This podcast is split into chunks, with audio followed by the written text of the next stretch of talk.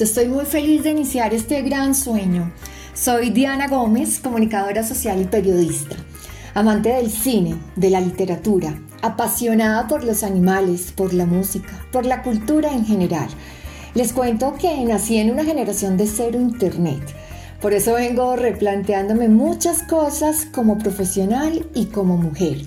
Y por eso hoy consolido un gran sueño, poder transmitir mis conocimientos en torno a la comunicación no verbal y al lenguaje no verbal. Comunicación corporal, potencializar nuestros cinco sentidos en la comunicación, porque recuerden, comunicamos más que palabras y esto nos va a ayudar a alcanzar nuestros objetivos personales y profesionales tomando conciencia en la forma como nos comunicamos con los demás. Prestar atención no solo a las palabras, sino también a la comunicación no verbal, al lenguaje corporal. Cómo nos movemos, cómo gesticulamos, qué distancia mantenemos con los otros. La comunicación humana no solo descansa sobre las palabras habladas, como aparentemente podríamos pensar, sino la forma como las decimos. Reside más en el cómo que en el qué en la cercanía, en la lejanía, en nuestros gestos, cómo nos miramos, cómo nos escuchan, cómo es nuestro olor.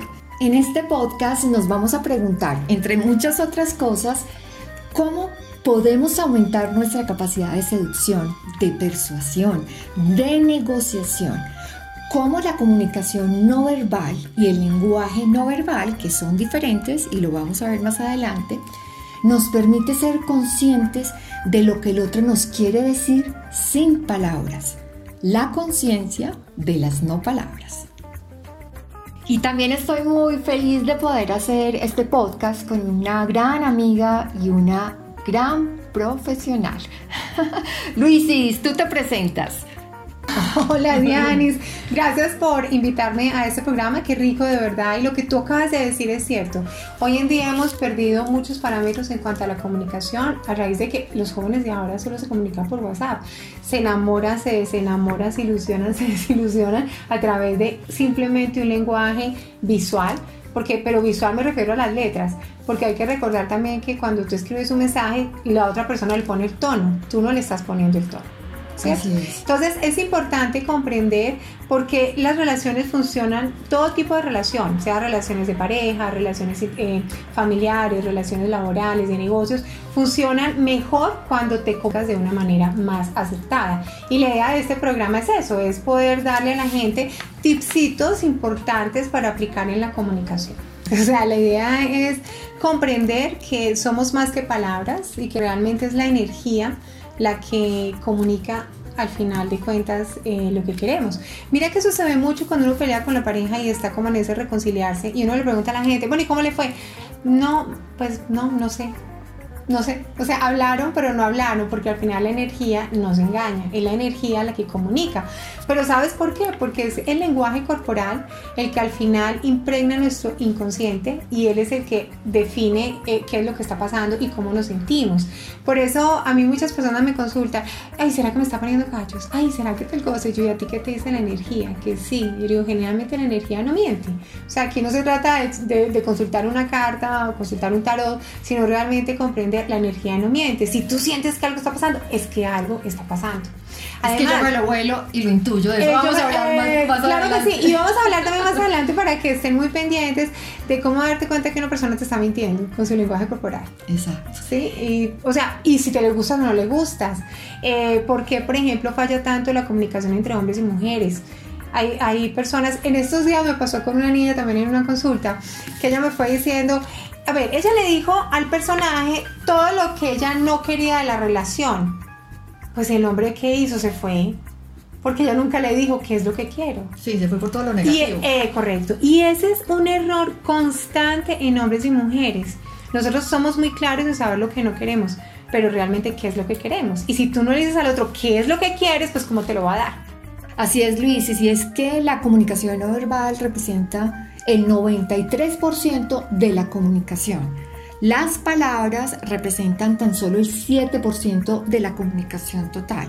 El resto está en nuestra voz, en nuestro olor, en la intención que ponemos, en la parte sensorial.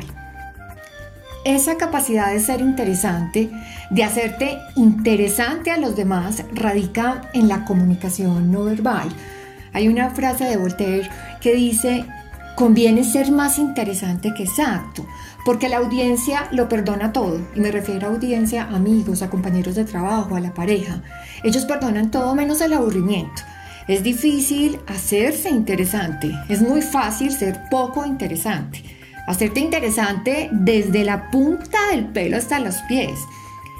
La comunicación no verbal sirve para negociar y negociar significa conseguir lo que tú desees también llegando a acuerdos con el otro.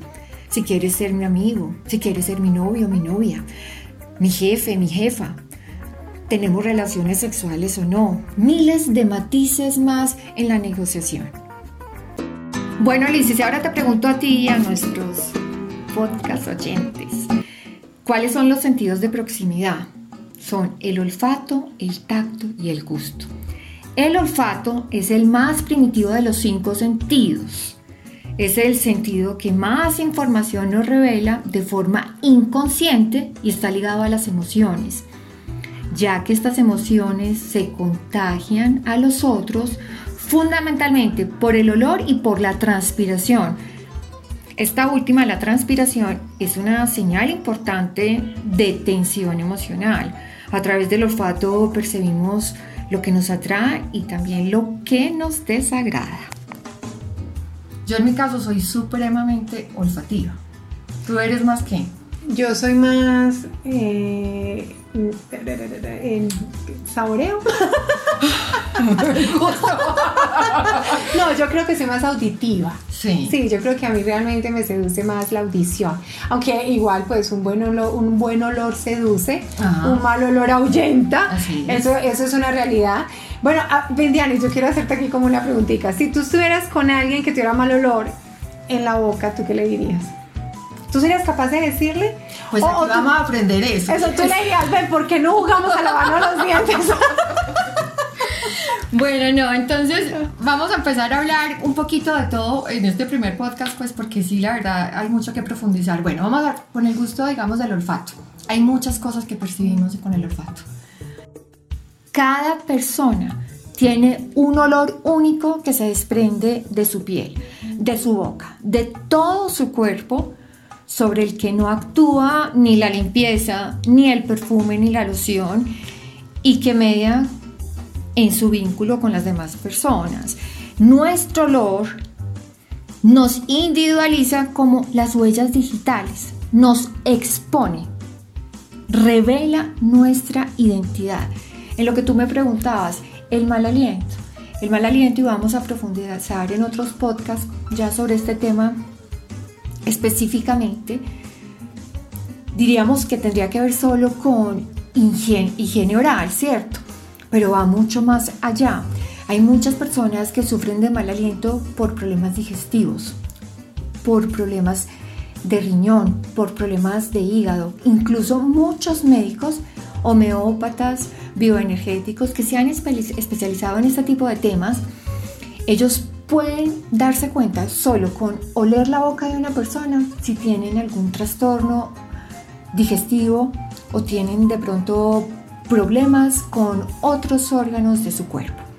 En este sentido, pues la suma de todos los olores que nuestro cuerpo despide constituye, por así decirlo, nuestro pasaporte odorífero. Cada persona de esta manera, pues es una obra olfativa única. Por ejemplo, nuestra casa. No la reconocemos únicamente por los, pues, por los muebles que tenemos, por los objetos, sino que es nuestro espacio íntimo, tiene un aroma especial.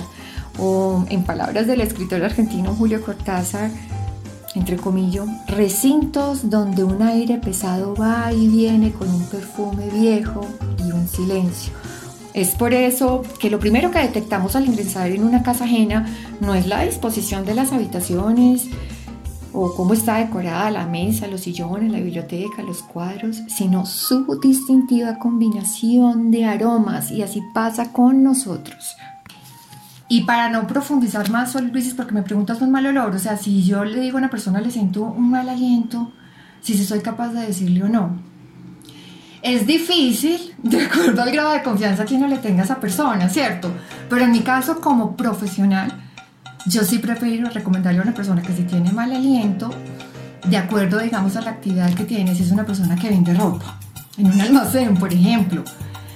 Eh, Tú te imaginas un médico, bueno, ahora con el uso de tapabocas se evita un poquito de eso, pero una persona que tenga proximidad tiene un médico. No, claro. Un amigo, incluso su misma pareja. No, yo creo que es muy difícil. Eso te iba a decir, es muy difícil uno encontrarle mal olor a la pareja. Yo creo que el enamoramiento llega a tal punto que ese olor del otro eh, eh, te agrada hasta, hasta, su, hasta su mal olor, por decirlo de, de, alguna manera. Por ejemplo, yo, yo pienso en mi hijo y yo a mi hijo nunca le he sentido mal olor. Quizás el mismo amor o también porque tiene muy buenos hábitos, claro que los tiene, cierto, pero también es por el mismo amor que hace que esa conexión eh, no, o sea, como que vibren en olor. Y a propósito, lo que tú, tú decías ahorita, en el, olor nos trae recuerdos. En esos días estaba en el supermercado y con tapabocas y todo, y la niña me dijo, ay, tú hueles, tienes la misma alusión de mi mamá, me hueles a mi mamá.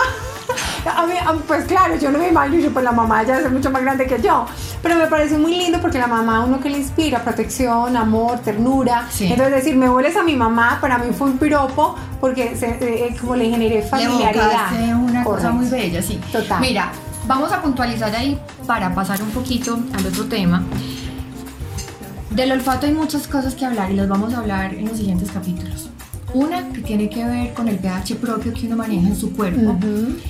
Eh, de la forma como nos alimentamos viene muy muy ligado. Si una Mira persona que- no que- es saludable en su alimentación, se intoxica y bota muchísimas toxinas, eso lo tenemos que profundizar.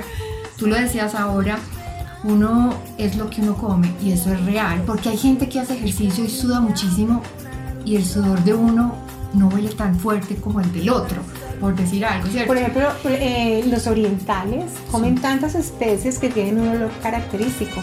A ti el, el, el, el japonés, por ejemplo, ellos comen tanto ajo y condimentan tanto que te huelen diferente. Sí, así es. ¿Cierto? Eso, eso que, tú, que tú dices es cierto. El europeo, por ejemplo, el español también. Sí. O sea, tienen unos olores característicos por la alimentación que manejan.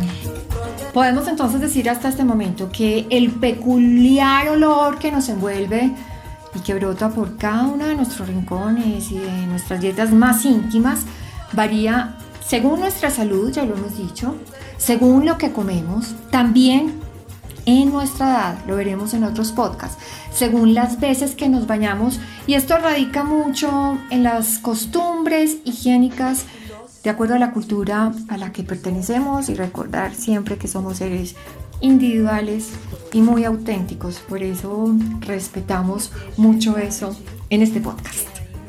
Y ahorita hablábamos de que pues, es difícil a la persona que uno ama sentirle un mal olor y es así, porque el lazo amoroso que surge entre dos personas tiene una explicación bioquímica y tal como lo explican las investigaciones científicas, el olfato ha sido señalado como el sentido más poderoso en cuanto a contacto sexual. Si bien la vista es fundamental para sentirse atraído por una persona, el olfato resulta esencial en la aparición del amor. Se sabe que una persona es capaz de recordar casi el 40% de lo que huele. Por el contrario, solo recuerda el 5% de lo que lee. Hay personas que tienen un no sé qué que no saben. Hay personas que dicen, yo recuerdo, eh, bueno, me, recuerdo a alguien que alguien no puede olvidar tu olor. O sea, el olor es tan característico y realmente nos enamoramos en gran parte por el olor. Completamente. Por eso hoy en día la química eh, a- a- le ha apuntado tanto a las feromonas eh, sintéticas o a las feromonas de animales aplicados en humanos, porque eso nos ayuda indudablemente a manejar el tema de la atracción facilitando las ventas y facilitando la atracción hacia el se- sexo opuesto.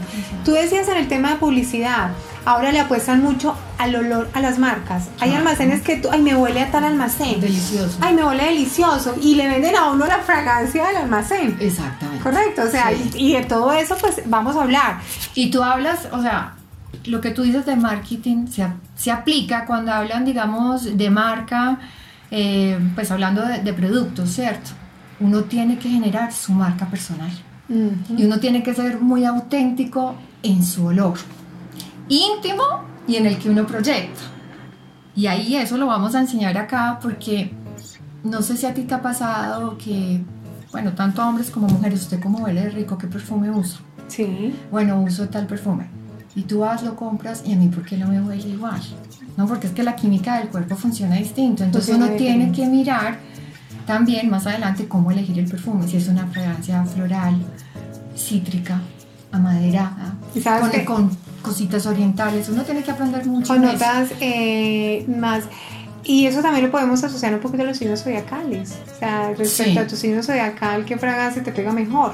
Por tu personalidad. Sí, exacto. Porque es que hay gente que no sé, que le huele a uno delicioso y ese mismo perfume, perfume tú se lo sientes a otra persona y dice, pero es que no sé, no huele igual, huele más amargo, más ácido. Bueno, esto es una cantidad de cosas.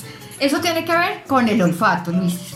Y sabes de la parte, no, dale. Tú sabes que el olfato también tiene que ver con el amor y el odio. Por eso uno dice, no puedo ni oler a esa persona, no la puedo ni oler. O sea, las mentiras y, el miedo. Cuando le dicen que el perro, oiga, ese perro, ¿por qué la mordió? Porque le vio que se estaba paniqueada y le dio miedo, entonces la mordió. No, no, no, eso que tú dices del olor, Dianis, es, es cierto. Mira que hay personas que me dicen, ¿será que me hicieron brujería o no me hicieron brujería? Entonces yo le dije, mira, la, la brujería funciona como cuando tú le tienes miedo a un perro. O sea, el miedo te huele, la maldad te ah. huele. A ti se te bajan totalmente tus, tus, endorfinas, se aumentan eh, las hormonas de miedo, entonces, o de pánico, el estrés, y entonces eres más susceptible a captar malas energías. Correcto. Y es lo que tú dices, por el olor.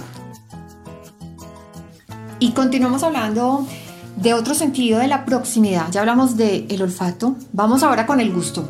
Y recordemos que estamos haciendo como un panorama general de lo que vamos a ver en todos estos capítulos, en este podcast. Cinco sentidos porque comunicamos más que palabras. El gusto es un sentido que nos protege.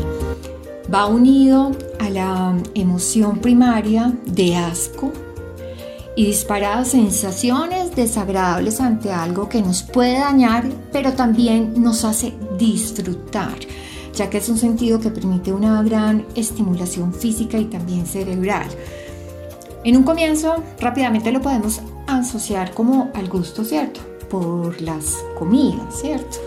Está demostrado que una sensación se incrementa si va precedida de otra diferente. Por ejemplo, algo dulce es mucho más intenso si antes hemos saboreado algo salado o amargo.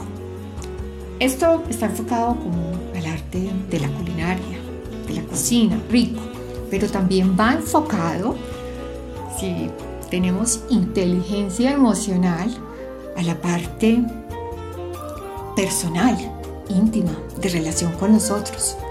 Hay que saber encontrar el sabor que cada persona necesita. Y es que podemos seducir a través de la cocina estando obviamente en una cena deliciosa, comiendo algo rico, pero le reiteramos, también puede enfocarse hacia otro punto de vista. Uno puede seducir a través del arte de la cocina. La gente no se imagina que es así. Pero Dianis, completamente, o sea, no hay, no hay, o sea, uno de los placeres más grandes de la vida es comer.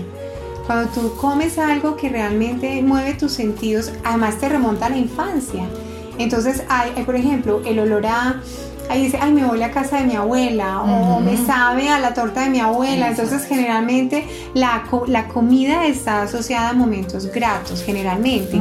O sea, por ejemplo, tú no puedes comer triste porque la comida sube tu energía. Por eso hay personas que en ansiedad tienden a comer de más, a buscar placer a través del alimento porque vas a subir tu energía. Entonces, eh, generalmente cuando tú comes, estás alegre y cuando tú comes, llegas a un estado de equilibrio. Mira, eh, la película es Como agua para el chocolate, tú, que sabes tanto de cine, que te ha gustado tanto, esa película es hermosa porque ella transmite toda la emoción a través de la comida. Entonces los pone a llorar, los pone felices, todo a través de la comida. No por nada el chocolate, por ejemplo, eh, es, es, es, es, delicioso y y es un alimento que se comparte en el amor, porque el chocolate produce una, una, una hormona, correcto, y, y, te conecta con la energía del amor. Entonces, por eso cuando compartimos chocolates, y mira que ahora muchos productos eróticos están con olor a chocolate. Y hablando del sentido del gusto, lo que les voy a decir a continuación, tomémoslo a nivel personal, íntimo, pero también en la relación con otros, aunque no sean relaciones tan íntimas. Si el sentido del gusto está en la boca, no permitamos que mueran los sabores cuando se trata de atraer a una persona. Por ejemplo, cada beso es una ocasión, un sentimiento y una oportunidad más para que usted no pierda el gusto por el otro. Hay que jugar con los sabores. Cada sabor tendrá un efecto en su paladar y en el de su pareja o de las personas que lo rodean. Por eso hay que aprender a conquistar ese paladar, ese paladar con el sabor indicado. Por ejemplo, si buscamos bienestar, hay que elegir dulces y azúcares, pero en cantidades moderadas. Si buscamos la tentación, pues el chocolate es la opción, como lo decía Luisita, porque tiene estímulos excitantes y brinda energía. Si buscamos desconectar a nuestra pareja de las preocupaciones, ¿quién creyera? Hay que elegir sabores ácidos porque esto fomenta nuestra creatividad y nuestra iniciativa. Si buscamos que las personas que nos acompañan o nosotros mismos salgan de la tristeza y pausemos a una euforia, los sabores amargos son la opción, porque los sabores amargos ayudan a mejorar la seguridad en uno mismo. Si lo que buscamos es terminar con una discusión, el sabor picante tiene ese efecto porque fortalece la voluntad y aleja todos esos estados, todos esos estados agresivos. Si, por ejemplo, lo que estamos buscando es una noche ideal para conversar y recordar viejos tiempos, lo mejor es el sabor salado. El sabor salado controla la euforia y regala tranquilidad. Ahorita hablábamos de que el olfato nos traía memorias, recuerdos, con el gusto también. El gusto por un beso, por eso que nos recuerda ese sabor de un dulce beso. O también momentos que por el gusto, pues no nos gustan, ¿cierto? Que quisiéramos esos momentos olvidarlos. Así como el olfato nos evoca cosas maravillosas, el gusto también. Por ejemplo, no me digas que el olor a pan recién hecho y comer pan recién hecho, eso es una tentación impresionante. Cuando yo estaba embarazada, yo vivía en, la esquina de donde yo vivía, yo vivía en Bogotá, había una panadería y justo a las 5 de la tarde que yo llegaba de trabajar, acababa de salir pan recién horneado con queso. Tú no sabes, Diana, las vueltas que yo daba para no pasar por ahí para evitar confrontar ese olor. Yo dije, no, pues si todos los días coma pan y que el problema del pan caliente es que tú te comes uno y quieres otro, quieres otro, quieres otro. O sea, eso es una tentación que hay que evitar. Entonces, pues, entonces yo me voy a terminar rodando en este embarazo. Pero no, yo todavía recuerdo, digo, ese olor me encanta. O sea, ese olor a pan fresco, acabo de hacer, es delicioso. O sea, uno va a una panadería y ya le cambia la cara. El solo sentir ese olor a pan fresco. Y el gusto que te evoca. Hablando del sentido del gusto. Y el, y el gusto que te evoca, correcto. Bueno, hasta este momento hemos hablado de los sentidos de la proximidad, del olfato y del gusto. Y el último sentido de la proximidad es el tacto. El tacto va unido a la proxémica o el uso del espacio interpersonal. Lo primero que hacemos en nuestra etapa embrionaria dentro del vientre de nuestra madre es tocar y con apenas ocho semanas de vida ya respondemos al tacto. Además no olvidemos que la piel es el órgano más extenso del cuerpo humano y es el que activa neurológicamente más funciones cerebrales. Nosotros tocamos lo que nos agrada y nos alejamos de aquello que es desagradable al tacto, especialmente por tres factores, textura, humedad y textura. Pensemos en una piel suave, tersa, en una piel húmeda, o ya por el contrario algo que nos puede desagradar, una sudoración constante, fuerte. El sentido del tacto es muy emocional, ya que no tocar nos genera aislamiento y no ser tocados provoca sensación de rechazo. Nosotros tenemos como un límite de proximidad mucha gente dice, esta persona como que se me acercó demasiado. Yo Pongamos que sería más o menos 30 eh, centímetros, más o menos, yo creo que tiene mucho que ver con tu aura. Sí. Y uno a veces se siente incómodo cuando traspasan ese espacio, uno permite que lo pasen las personas con las que tú tienes una conexión amorosa o emocional, pero, pero ya que cualquiera lo pase, no. Hay personas que no son conscientes de eso y generan rechazo. Exacto. Por ejemplo, vendedores cerca más de la cuenta generan ese rechazo. Cuando tú, te le, tú quieres negociar con alguien y te le acercas más, generas ese rechazo.